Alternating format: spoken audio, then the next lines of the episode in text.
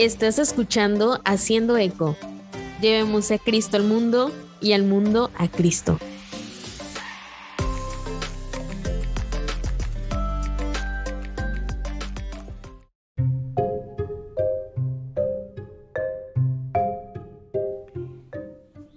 Saben, en el episodio anterior hablábamos de algunas formas que a mí me sirven para orar pero hoy quisiera comentarles cinco maneras más fuera de tal vez tu zona de confort para ampliar tu vida de oración.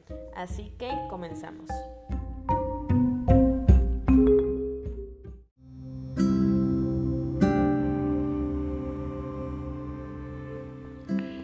Hace algunos años, 3, 4, yo era una cristiana poco entusiasta que de repente se encontró a sí misma como una nueva integrante de una comunidad llena de personas que rebosaban abiertamente de amor por Dios.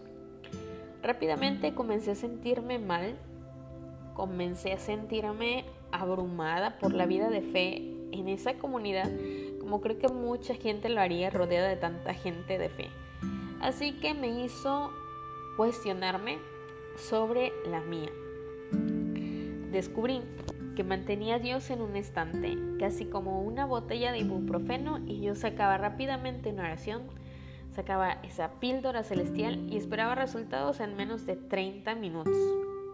Luego lo ponía de nuevo en el estante y me olvidé de mi fe hasta que volviera a necesitar algo. Algo sobre esto me parecía incompleto y también muy poco sincero.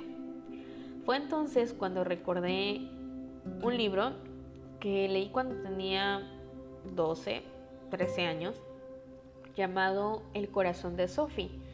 Se trataba de una mujer checoslovaca que emigró a los Estados Unidos y fue empleada como niñera ama de llaves por una familia con un padre viudo. Lo que me sorprendió del libro fue cuánto habló el personaje principal con Dios voz alta o internamente, estaba en cada página, en cada minuto de su vida, y solo recuerdo haber pensado, wow, esto realmente es demasiado, este autor es tan poco realista. Quiero decir, la mujer patinando y tiene un monólogo interno con Dios sobre su entusiasmo por patinar por primera vez. Y luego pensé, bien, ¿por qué esto no puede ser real? ¿Por qué me parece extraño? También me considero una mujer de fe, que me estoy perdiendo, que me hace falta. Caí en cuenta que ella estaba viviendo su vida como oración, pero no la oración como creo que la vemos a menudo, esa que es elevada y organizada, que tal vez la vemos como una tarea o un requisito. Yo sé que la vi como una solución rápida durante mucho tiempo y pensé que no necesitaba la ayuda de Dios en ningún otro aspecto de mi vida. Pero esta manera de orar siempre se sintió vacía, como si no estuviera alcanzando a Dios. En los últimos años mi comprensión de la oración ha cambiado, especialmente de un año para acá. Y como les comentaba en el episodio anterior, he encontrado formas nuevas e incluso inesperadas de orar. Eh, la vez pasada les compartía tres maneras que estoy tratando de hacer eh, que sean ordinarias en mi vida y que se vuelva mi vida como oración. Tal vez las escuchaste y ninguna te pareció atractiva y por supuesto no las practicaste, pero mm, ahora he encontrado otras cinco nuevas formas de orar que tal vez alguna de ellas sí te sirva. Eh, el verdadero desafío radica en la intención de estos momentos normales cotidianos como oraciones. Así que aquí te va la primera, que es caminar y hablar. Descubrí esto en una de mis aparentemente interminables caminatas al trabajo. Claro, cuando mi trabajo me quedaba muy lejos.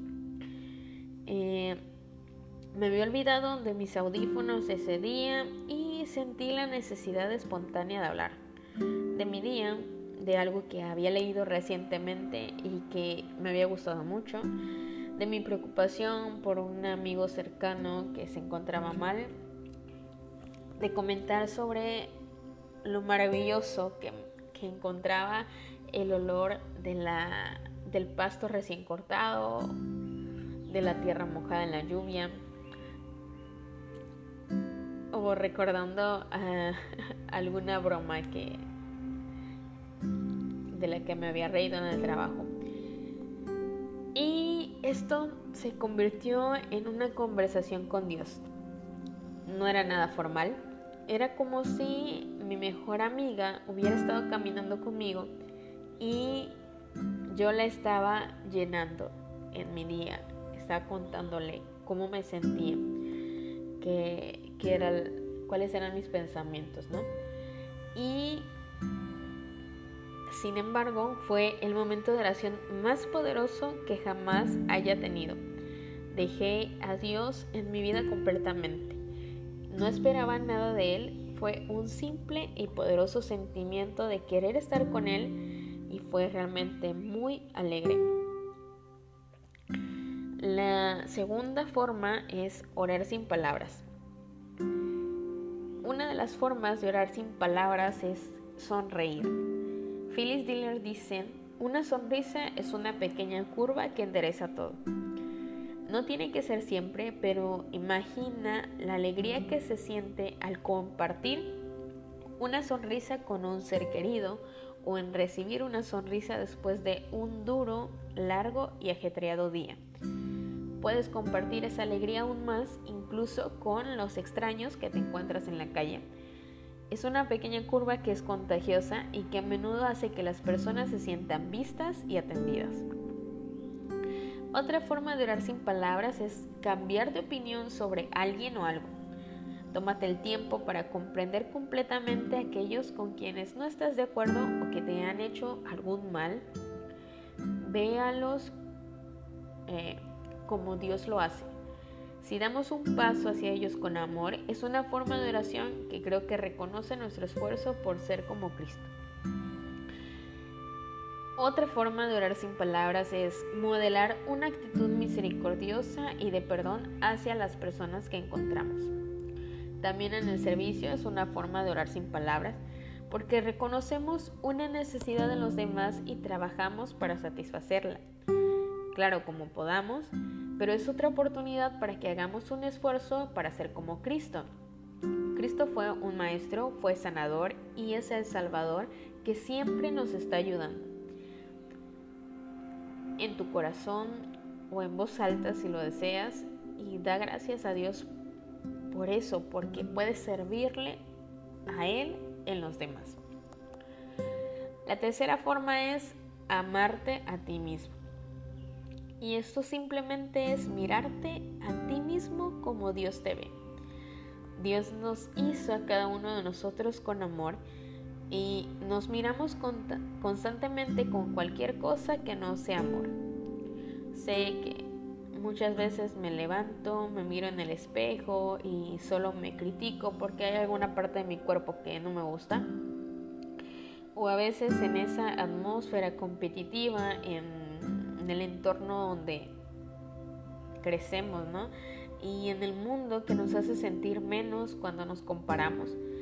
Pero definitivamente no estamos ante los ojos de nuestro Dios. Entonces tal vez para hacer esto hay que buscar los dones que Dios nos ha dado, dones en ciencia, en piano, en matemáticas, en la capacidad de escuchar y empatizar, etc. Y vamos a cultivarlos. Eso es una forma de oración regocijándose en que Dios te hizo y también en que puedes amar y que puedes ser agradecido por lo que Él ha dado por ti y por haberte creado. La cuarta es un diario y me refiero a mantener un diario de gratitud. Al final de cada día puedes escribir tres cosas buenas sobre tu día sin importar cuán pequeñas o cambiantes sean en tu vida. Comenzarás a notar bendiciones de las que no habías sido consciente antes. incluso puedes anotar cosas por por las que estés luchando y tener intenciones especiales para tus amigos o familiares. Así que escríbelo, haz que sea una oración tangible a la que puedes regresar fácilmente. Y por último, la quinta es encontrar un momento de paz en tu día. Disfruta el silencio, encuentra a Dios en él. A veces la mejor manera de verlo es bloquear todas las demás cosas. En última instancia, cuánto más fuertes serán nuestros pequeños momentos cotidianos si los vemos como una oración. Si vemos estos momentos que normalmente simplemente hacemos como momentos de oración, en lugar de estar con Dios donde realmente lo estamos alabando, entonces lo conoceremos aún más y en última instancia viviremos una vida más rica, más feliz, más en paz. Todos podríamos beneficiarnos de pasar más tiempo con Dios.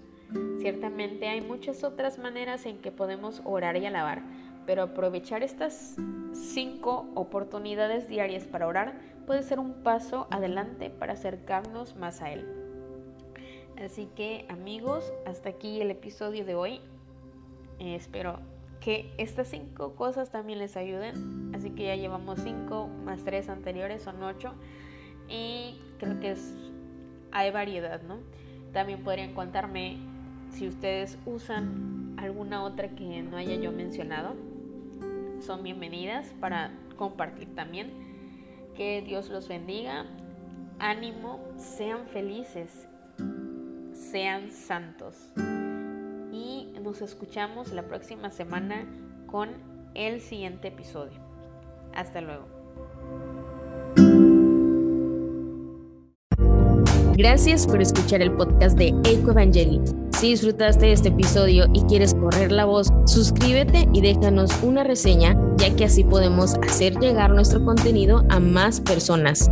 Asegúrate de escucharnos una próxima vez mientras ayudamos a revitalizar la grandeza del catolicismo.